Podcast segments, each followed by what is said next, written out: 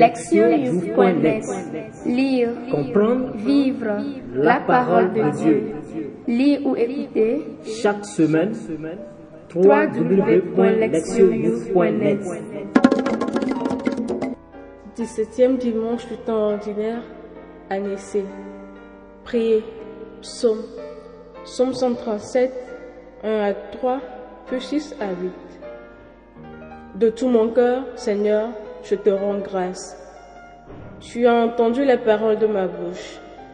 Je te chante en présence des anges. Vers ton temple sacré, je me prosterne. Je rends grâce à ton nom pour ton amour et ta vérité, car tu élèves au-dessus de tout ton nom et ta parole. Le jour où tu répondis à mon appel, tu fis grandir en mon âme la force. Si haut que soit le Seigneur, il voit le plus humble. De loin, il reconnaît l'orgueilleux.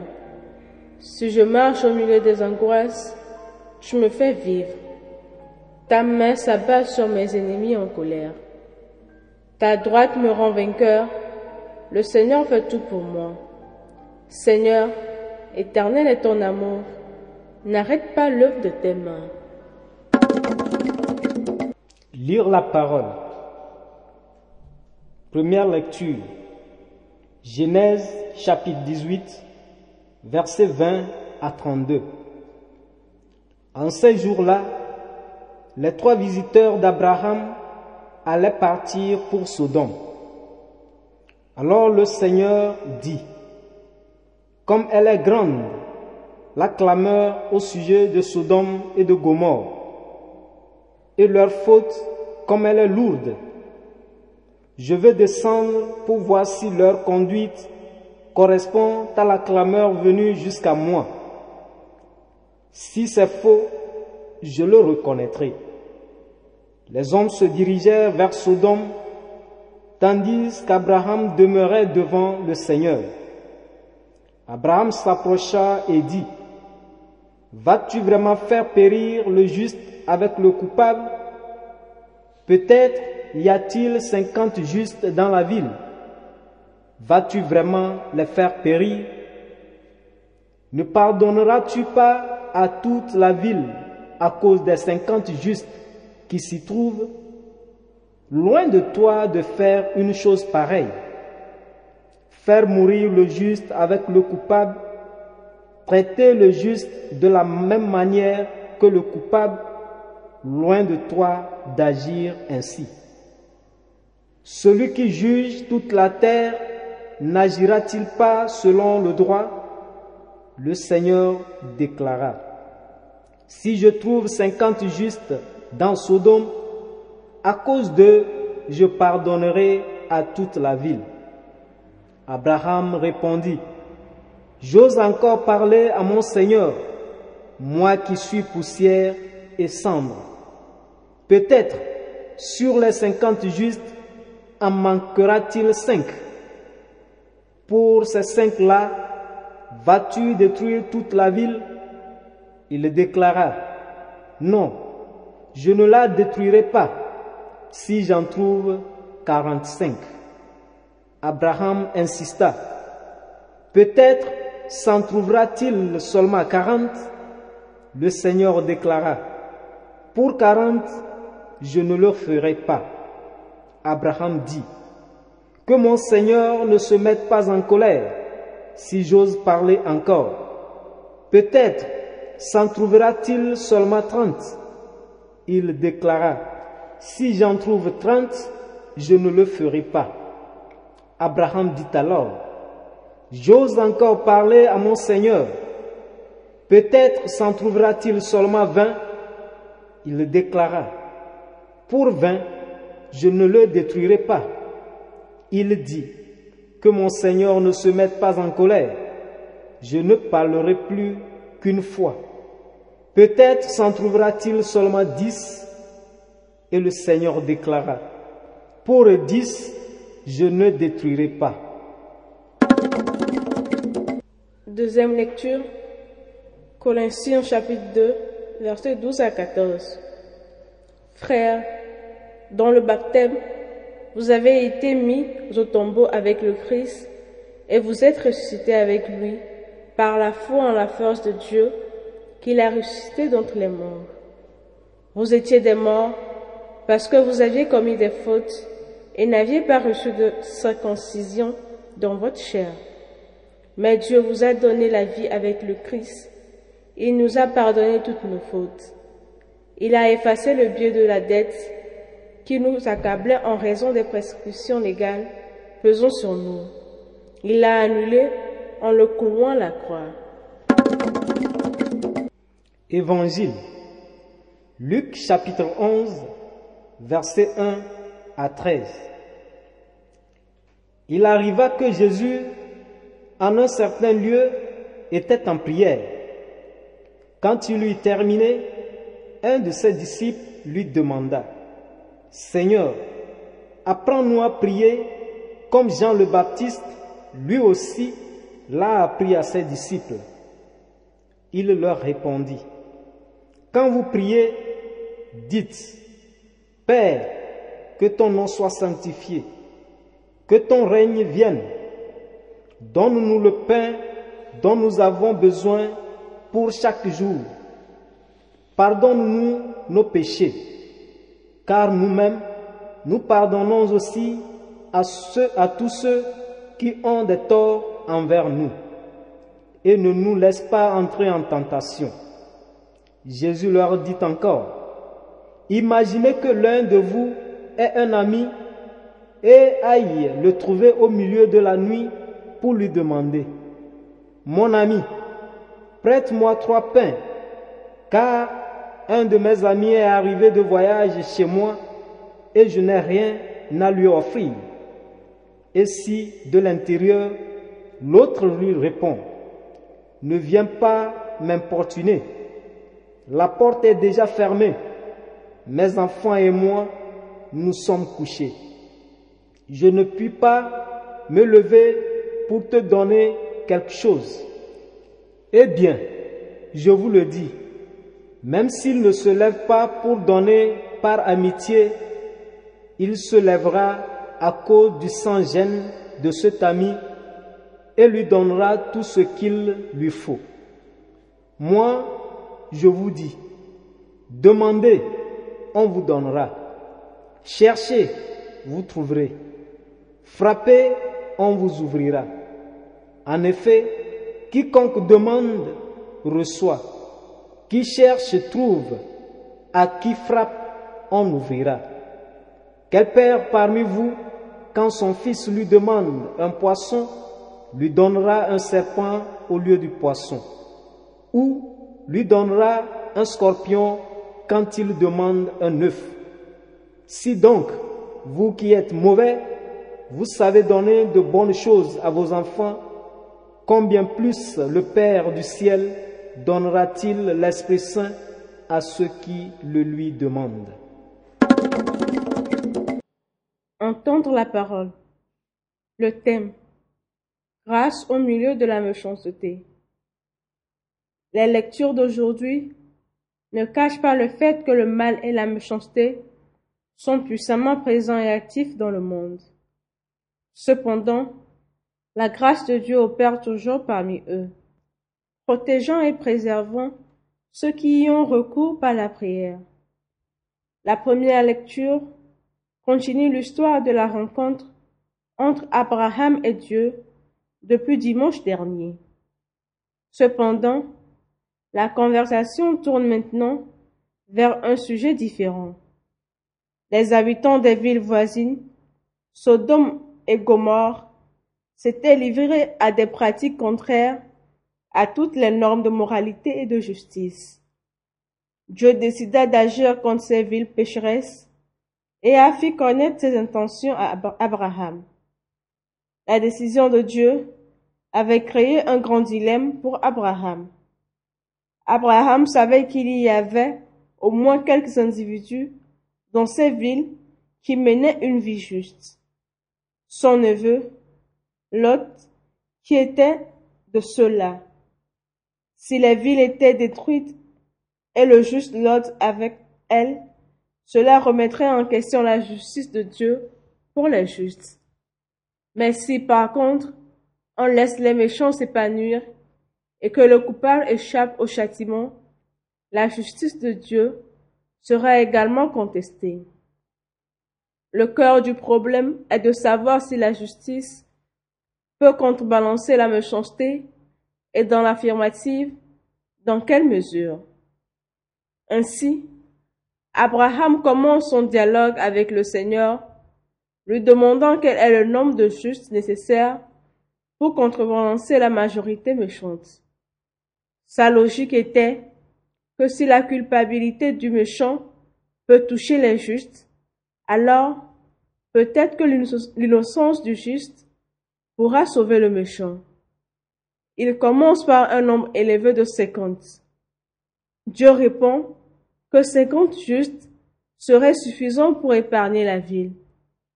La même réponse fut donnée à cinq autres propositions, puisqu'avec l'autre, le nombre de justes pourrait descendre seulement à dix. Dans la tradition israélite, dix est le quorum de membres nécessaire pour constituer une communauté. Ainsi, les négociations d'Abraham avec Dieu révèlent que Dieu est disposé à renoncer à la punition si même la plus petite communauté de justes se trouvait parmi la vaste population de méchants. La grâce et le pardon de Dieu ne dépendent ni du nombre ni de la méchanceté. La grâce opère partout où la justice est présente, même dans la plus petite mesure.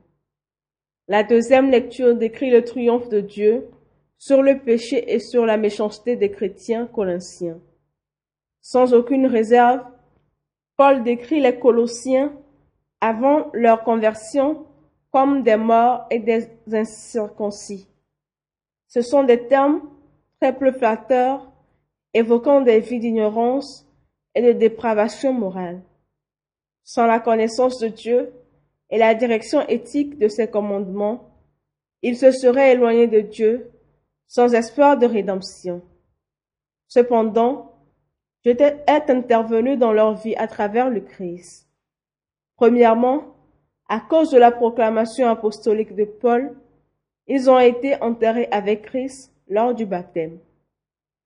L'inhumation renvoie symboliquement à l'immersion dans les eaux du baptême et à la mort qui en découle.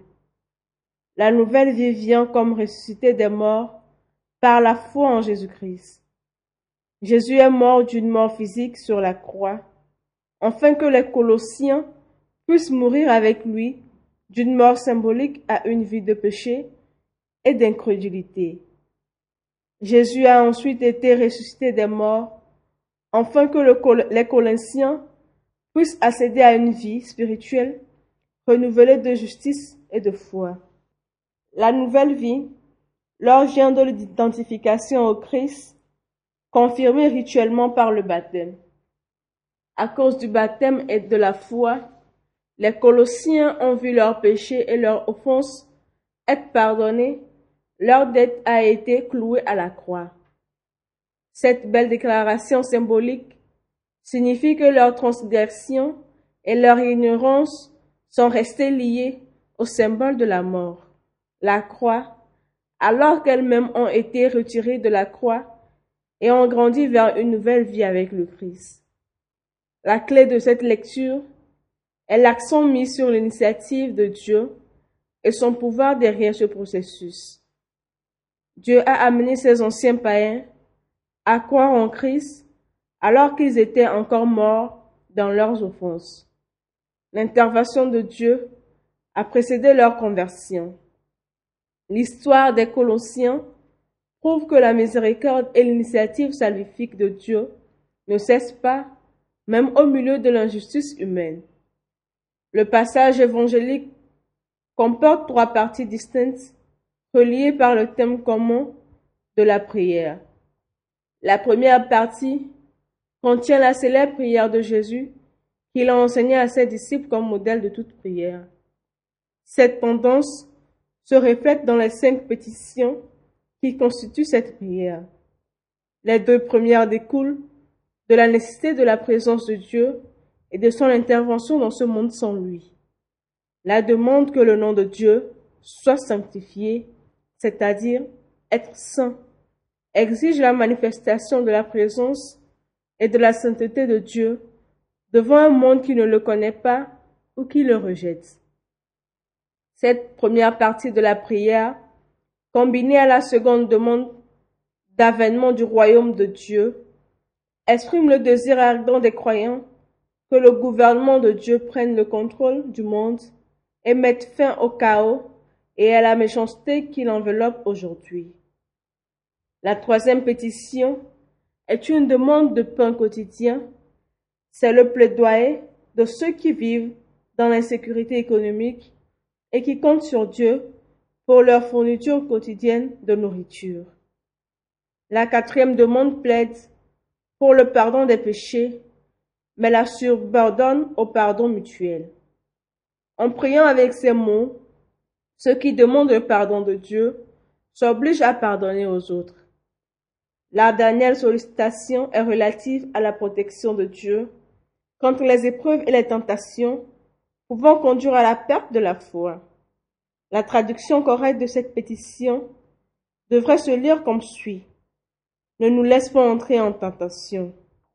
Cette exhortation reconnaît que les croyants sont exposés à la tentation de péché et à l'apostasie.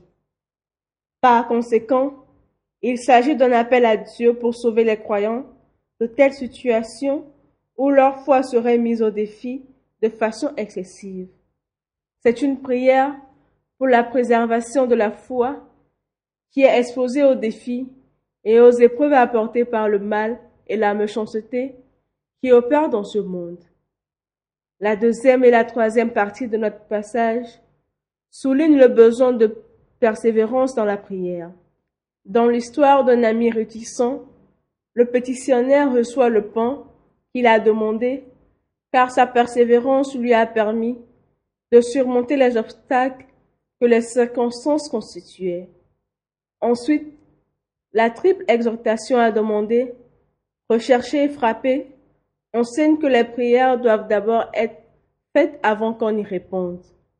Dieu répond aux demandeurs qui sont déterminés et qui savent quoi demander. Cependant, le don suprême de Dieu les pétitionnaires doivent rechercher est le Saint-Esprit, le plus grand don de Dieu. Par le Saint-Esprit, la grâce et la miséricorde de Dieu s'adressent aux croyants en réponse à leurs prières dans toutes les circonstances difficiles de la vie.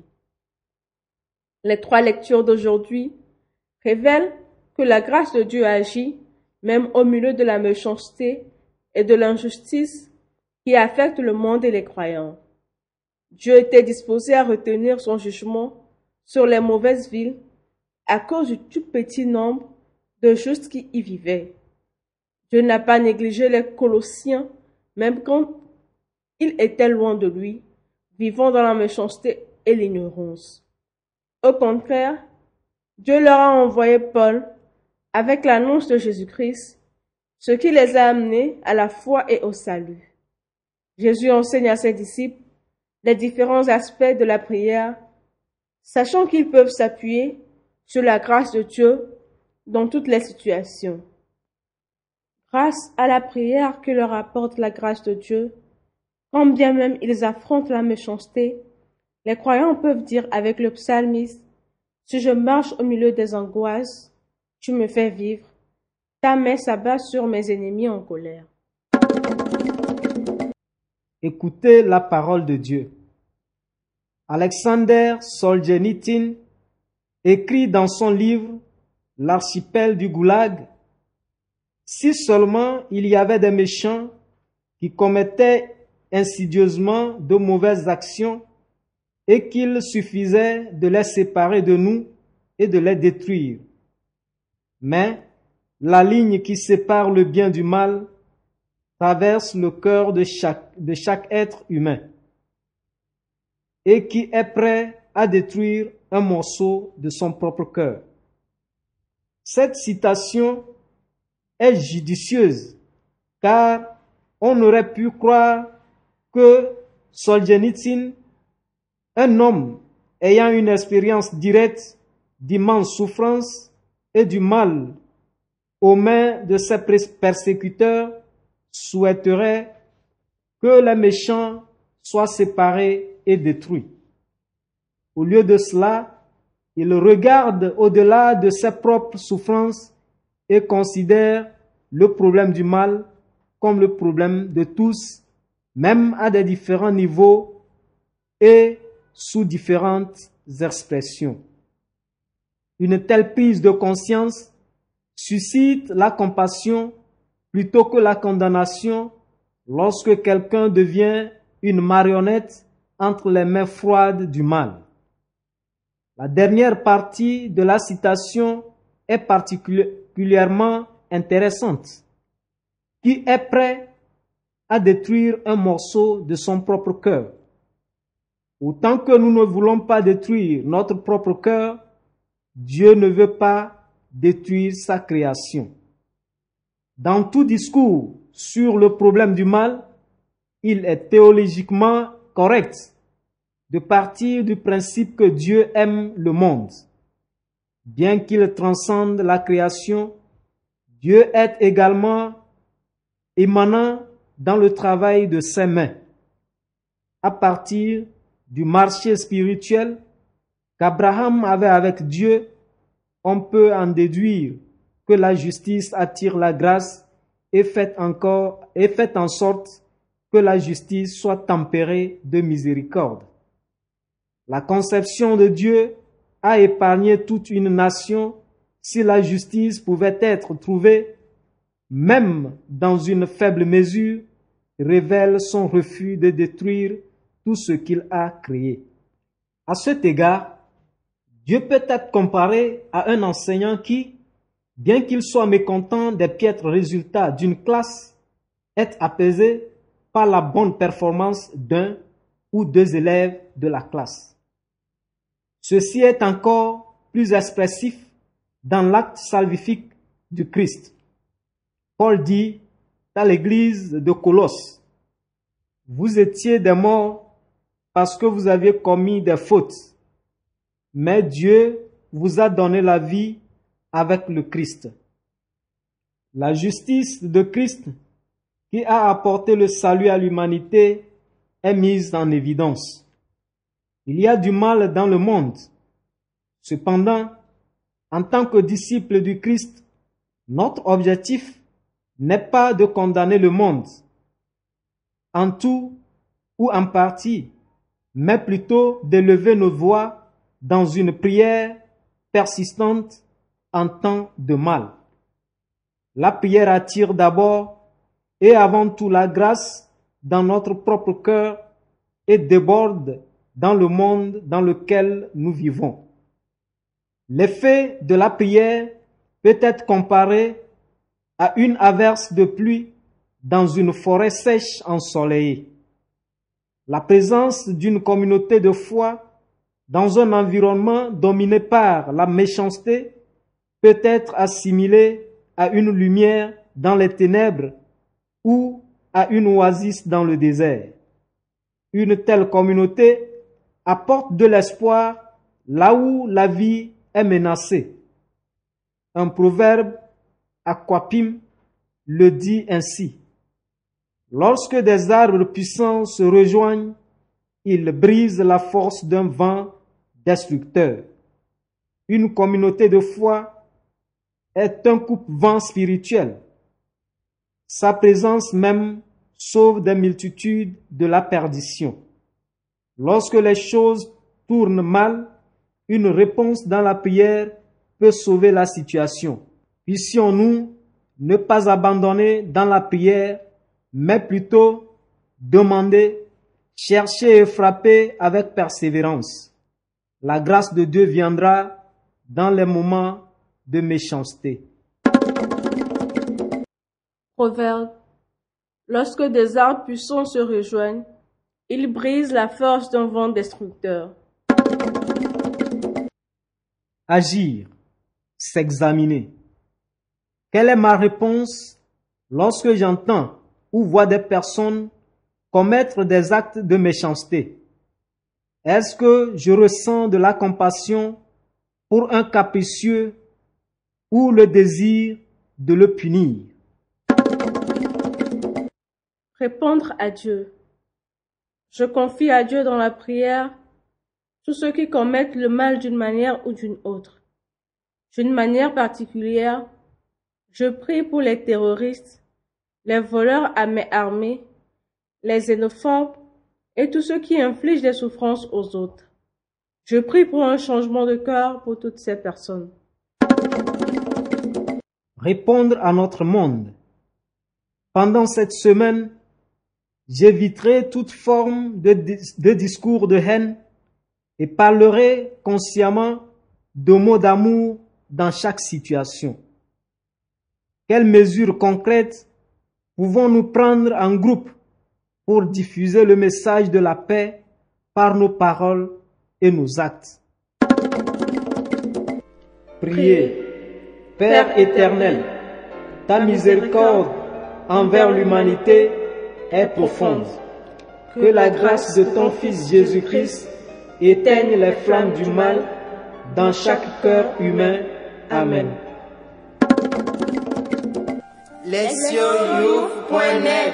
Lire, Comprendre. Vivre, la parole de Dieu. Lire ou écouter. Chaque semaine Point net sur you, point net.